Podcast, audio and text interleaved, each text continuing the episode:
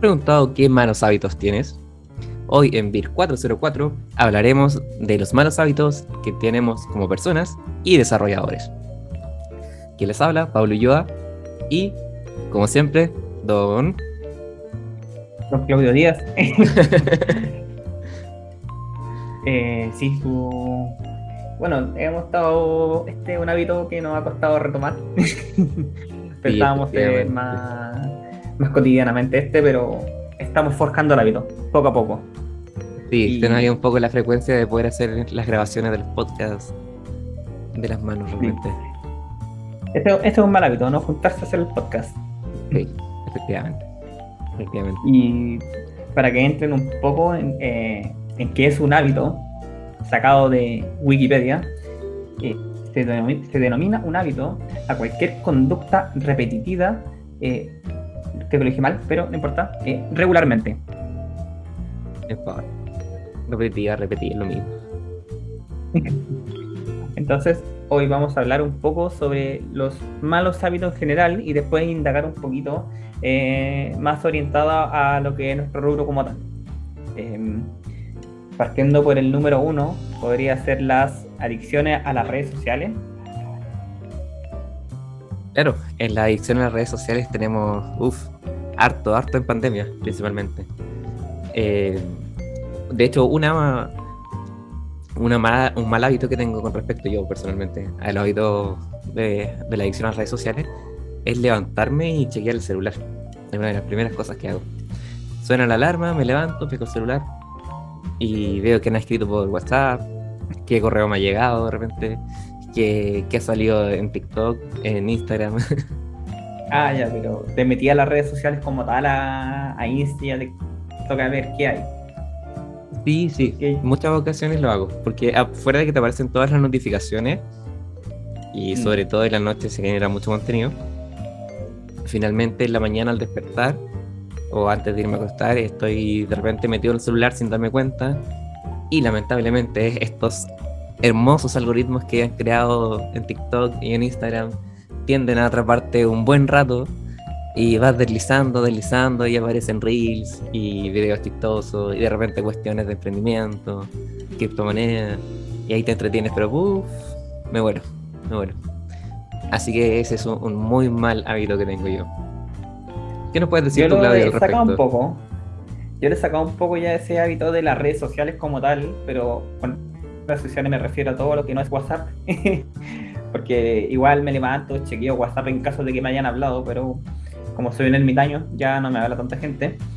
Y las redes sociales como tal, Instagram, TikTok, Twitter, cualquiera de esas, eh, ya no me meto al menos en la mañana. Y también trato de evitarlo en la noche. Si bien no lo consigo al 100%, eh, ya más o menos tengo dominado ese tema con los límites que me pongo en el iPhone para, no sé, pues que no superar los 25 minutos de redes sociales diario. Y también eh, ahora las últimas actualizaciones de iOS para los usuarios de iPhone salió eh, que tienes distintos modos. Eh, tienes como el modo personal, el modo trabajo. Entonces yo lo tengo puesto automáticamente que a las 9 de la mañana se me ponga el modo trabajo. Que eso hace que solamente me lleguen WhatsApp y mensajes de Teams y correo electrónico. Pero si me hablan por Instagram, no me va a llegar nunca la notificación. O cualquier notificación de una red social. Entonces eso igual me ha ayudado a Caleto a no tener ese estímulo de necesitar abrir la red social. Y cuando también estoy como haciendo trabajo enfocado, trato de evitar cualquier tipo de notificación, porque ese también es como otra adicción, en las notificaciones. Claro, y de hecho como nosotros hablamos cuando, en nuestro capítulo, perdón, de, de las redes sociales, tenemos un capítulo dedicado específicamente a eso bueno, ahí hablamos de algunas formas de las cuales poder mitigar esto, fuera de las que estás diciendo tú. Como por ejemplo dejar el celular en el, en el cajón, en otra habitación, dejarlo en modo no molestar, en la noche hacer que se vaya el color de la pantalla, por ejemplo, que se silencien las notificaciones. Son algunos tips y ayudas que nos pueden servir para poder alejarnos un poquito de, esta adicción. Exactamente, y de hecho, eh, Tim Ferris uno de, el autor del libro este, La semana laboral de cuatro horas, él decía que para liberar un poco ya cuando estáis sucumbido en esta adicción, lo que hacía él era desinstalar estas aplicaciones, ¿cachai? Y él les ponía clave, o sea, no, no podía instalar estas aplicaciones si él le ponía la clave. Entonces le decía a su señora, oye, cámbiame la clave, yo no la voy a saber, y el viernes me dan la clave. Entonces el viernes yo puedo eh, descargarme nuevamente las redes sociales y hacer uso de ellas. Pero ya estoy yendo como a nivel, bueno, es que es como a nivel que tenéis que irte si queréis superar como una adicción. Como, no sé, quiero dejar el alcohol, pero siempre voy a tener una cervecita bien enfriada en mi refrigerador. Jamás voy a poder dejarlo, en, este caso. Sí, es que de hecho para la construcción de hábitos es muy importante tener un ambiente que sea propicio. Por ejemplo, eh, sacar la chatarra de la casa, tener un lugar mm. limpio donde trabajar, bloquear las redes sociales, entre otras cosas. Bueno, no sé, te tienes que ir pasando al otro tema de que también va de la mano esto, que es de la serie. Exactamente, la adicción a las series. Eh, ahí tengo un punto que yo siento que hoy en día como tal, eh, aunque tuviera todo el día viendo series, no podría ya acabar de ver la cantidad de series que hay en las diferentes plataformas de streaming. Es impresionante como que todos los días hablo con un amigo distinto y me recomiendo una serie distinta. Aparte, como que tengo amigos de entorno distintos, no sé, pues unos que ven puro anime, que me recomiendan 10 anime, otros que ven, no sé, otras series medievales, ¿cachai? Otros que ven otras series más actuales que están siempre en la tendencia. Y es como, pero ah, no tengo tiempo para ver tanta serie, ¿cachai? O sea, me gusta. Faltan horas del día. me faltan horas del día, no sé, pues yo la hora del día saqué como un estimado y es como 20 minutos al día que tengo para dedicarle a la serie. Aparte, con las series tengo un problema que veo como el primer capítulo y no puedo parar. como que eh, me trato de ver todas las cuestiones al tiro, como que me, carga ese suspenso. Por eso me gusta la serie. Ahora estoy viendo Boruto. Y me gusta porque ya llegué al final y sale un capítulo cada semana y ya no puedo seguir viendo la cuestión. No, no puedo caer en esa adicción. claro. Pero acá hay un problema que nos genera, por ejemplo, Netflix. El fundador de Netflix dijo, el CEO de Netflix dijo que su peor enemigo era el sueño.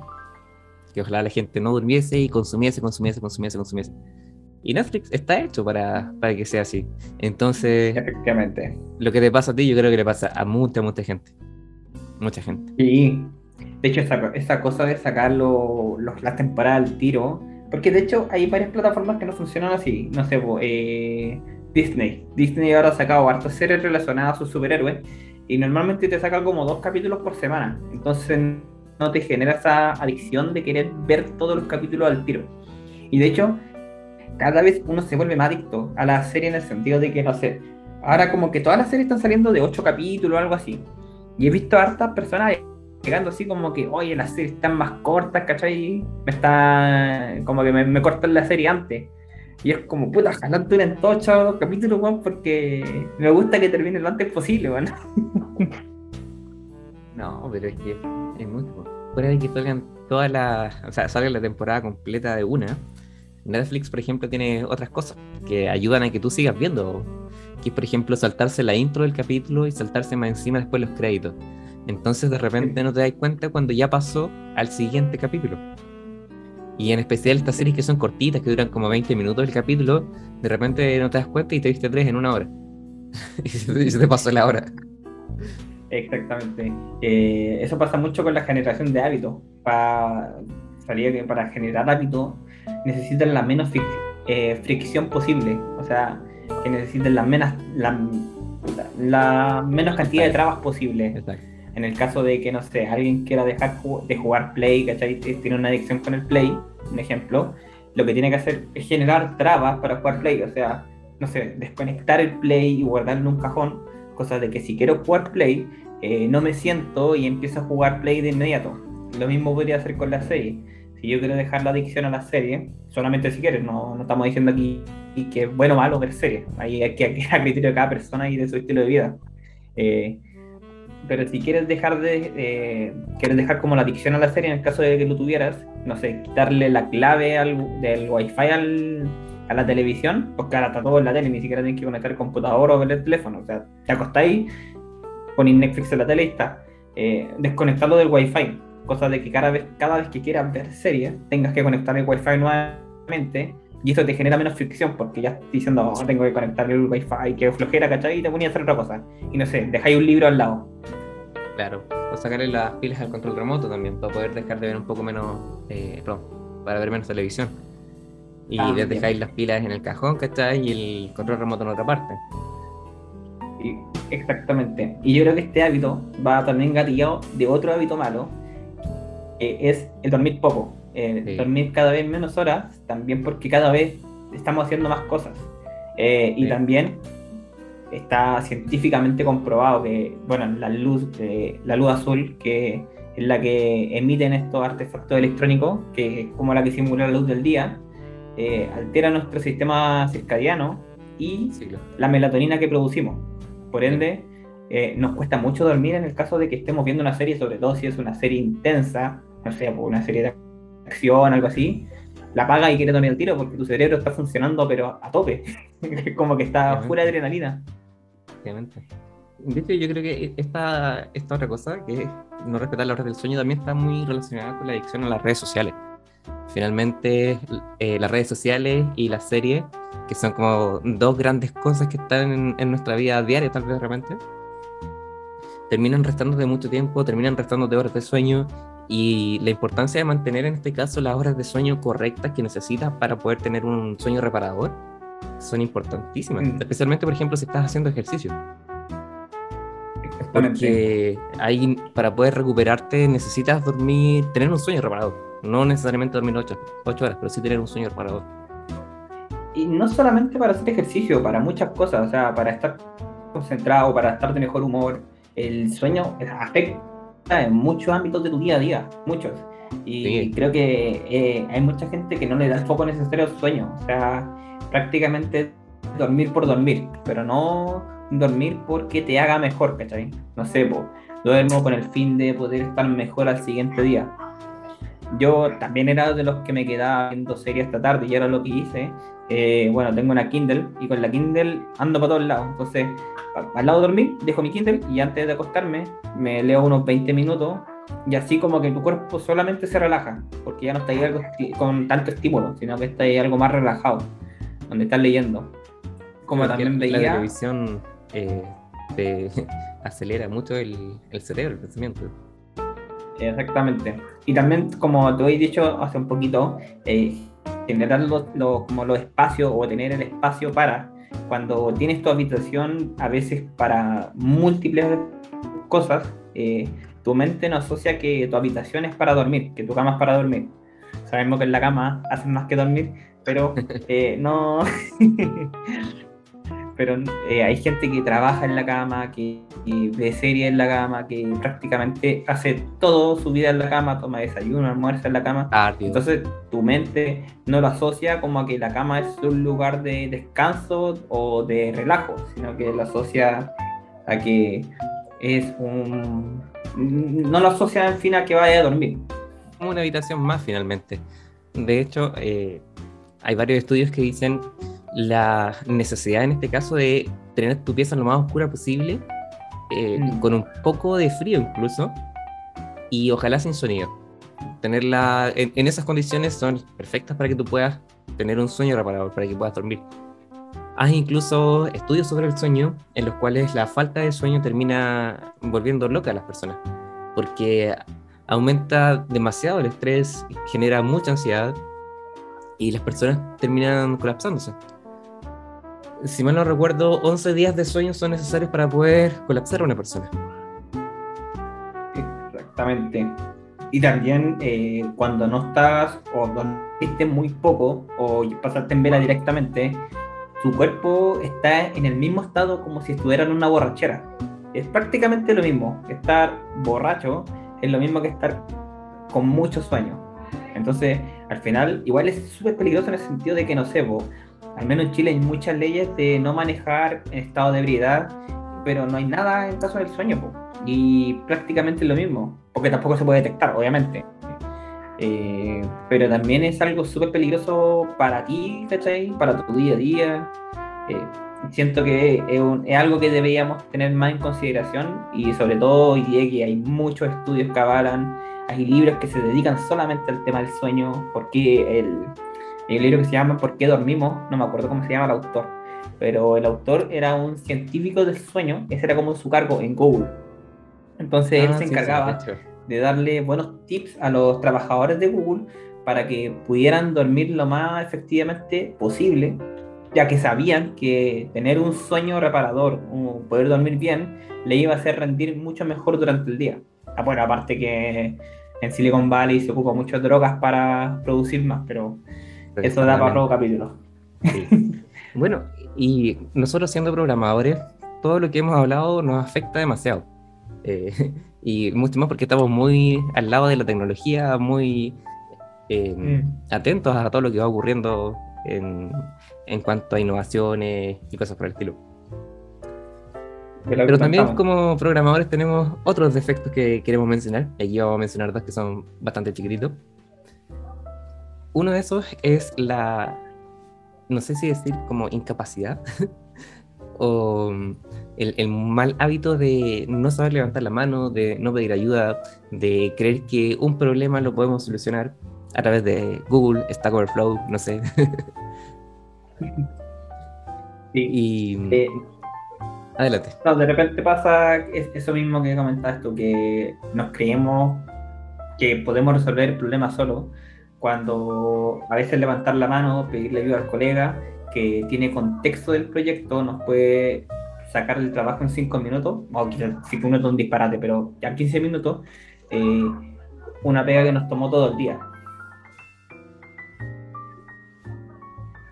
Siento que eh, ese es un hábito que, sobre todo, los programadores como más introvertidos lo tienen. Como que nos cuesta más pedir ayuda a veces.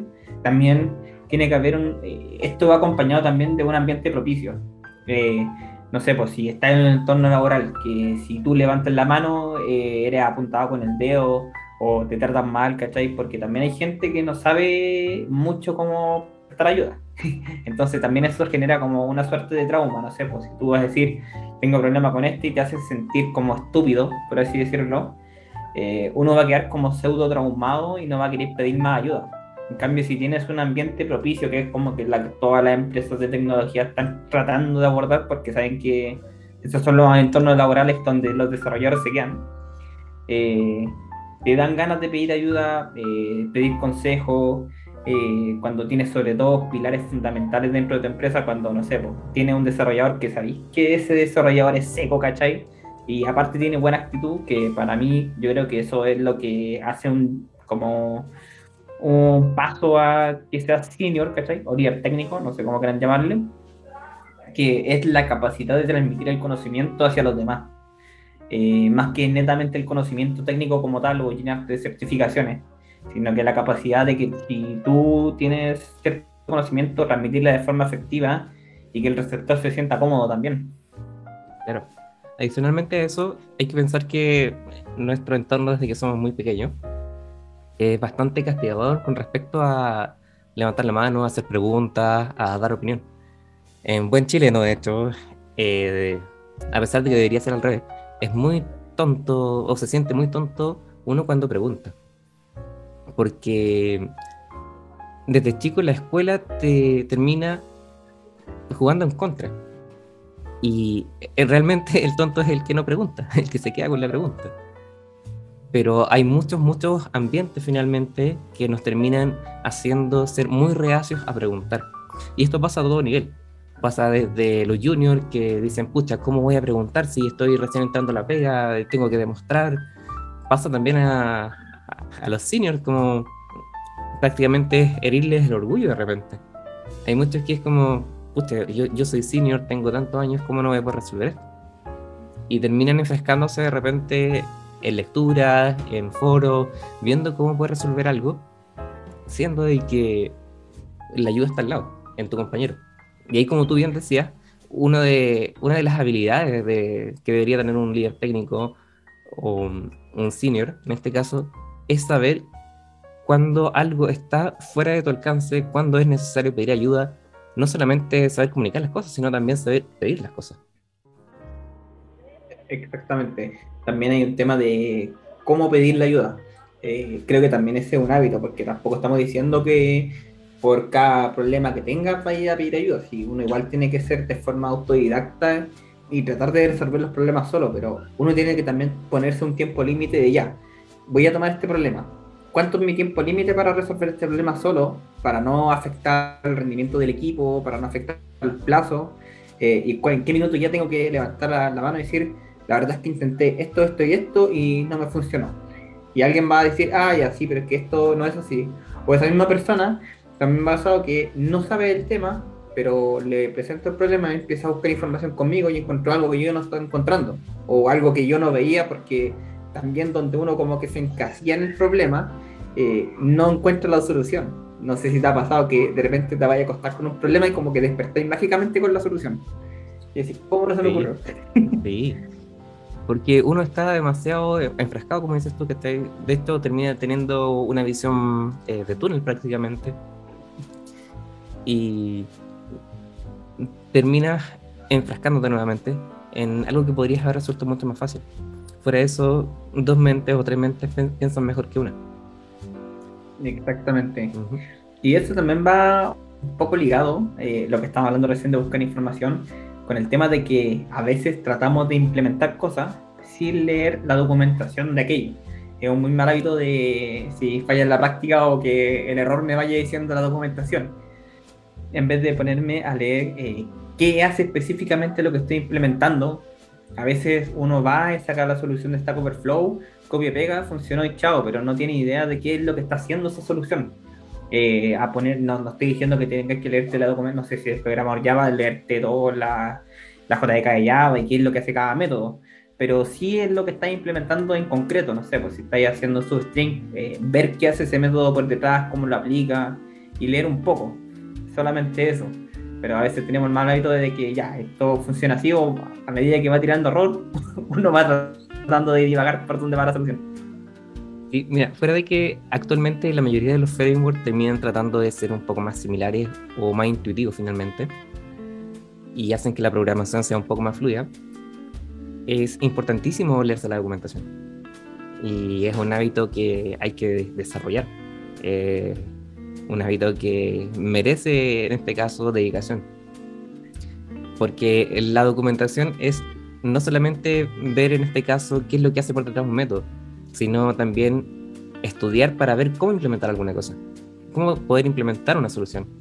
Por ejemplo, cuando estás aprendiendo un framework nuevo, como, no sé, Angular, React, lo que sea, a pesar de que están basados en JavaScript, en mi caso personal, y tienen muchas funciones similares, especialmente de S6 y cosas por el estilo, eh, tienen ciertas particularidades, ciertas formas de implementación en los diferentes frameworks. Y ahí lo importante es saber leer primero antes de a tontas y a locas tirar código y terminar finalmente perdiendo tiempo, perdiendo ánimos, perdiendo energía, porque de todas formas igual tenemos que cuidar eso. Nosotros somos personas finalmente y tenemos una energía limitada dentro del día tenemos que saber llevarla. Y, todas estas cosas, todos estos micro mal hábitos de repente que hay, terminan gastándonos, eh, restándonos energía y terminamos, voy a utilizar nuevamente la palabra, enfrascados en no encontrar soluciones. No sé qué piensas tú con respecto a eso.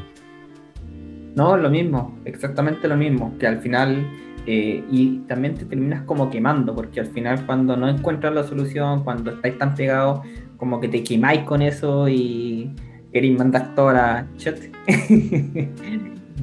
y bueno, también hay, hay, no, lo había dicho antes, pero también hay un mal hábito que está asociado de quemarse, de que a veces los desarrolladores nos pasa que nos terminamos quemando con ciertas tecnologías o con cierto entorno cuando queremos, eh, no sé, aprender cualquier cosa y tratamos de destinarle todo el día a eso, o estamos así dándole, no sé, yo creo que a muchos nos ha pasado que terminamos la jornada laboral de programar, ¿cachai? Y después en la tarde sigues trabajando en lo mismo, dándole tanta hora, pensando que esta es una carrera de 100 metros. Entonces eh, termináis como quemando tus pilas, no sé cómo llevarlo a una analogía, pero al final siento que es un muy mal hábito eso de tratar de quemarte rápidamente, ya que esta carrera tiene para largo. O sea, no sé, pues nosotros igual somos súper jóvenes y tenemos por lo bajo unos 30 años más de, de, carrera, que posiblemente va a ser en tecnología, no sabemos qué todavía, porque todo va cambiando muy rápido. Pero no es una carrera 100 metros, es una maratón. Y tenéis que saber quemar tus cartuchos para no quemar tú. Claro, hay que mantener un cierto timing dentro de la carrera para poder llegar tranquilamente al final, para no llegar cansado.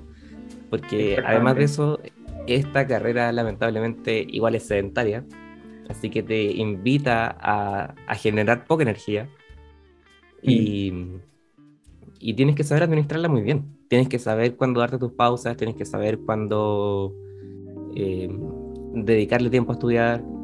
Lo ideal sería que todo esto lo pudieses tener o contener dentro de tu día laboral, por decirlo de alguna forma.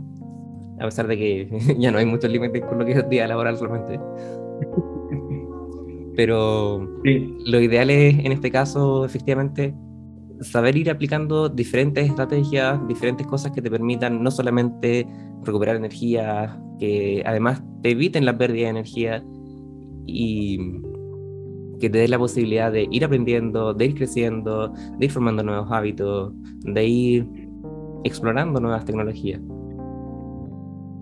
Exactamente, darse el tiempo para probar e-, aquello y al final no quedarse con todo. Yo creo que también hay que saber en eso mismo y algo que pasa en todos lados, saber decir que no y decir, no sé, ya, filo, no voy a aprender esta tecnología porque ya tengo mucha aprendida, porque ahora hay un stack para todo, o sea, son demasiadas las tecnologías que hay actualmente vigentes y de hecho por eso está, están estos tan malos reclutadores que te piden que sepáis SQL, Vue, React, Angular, Java, Python, SQL, no SQL, Graph, todas las cuestiones y te pagan 350.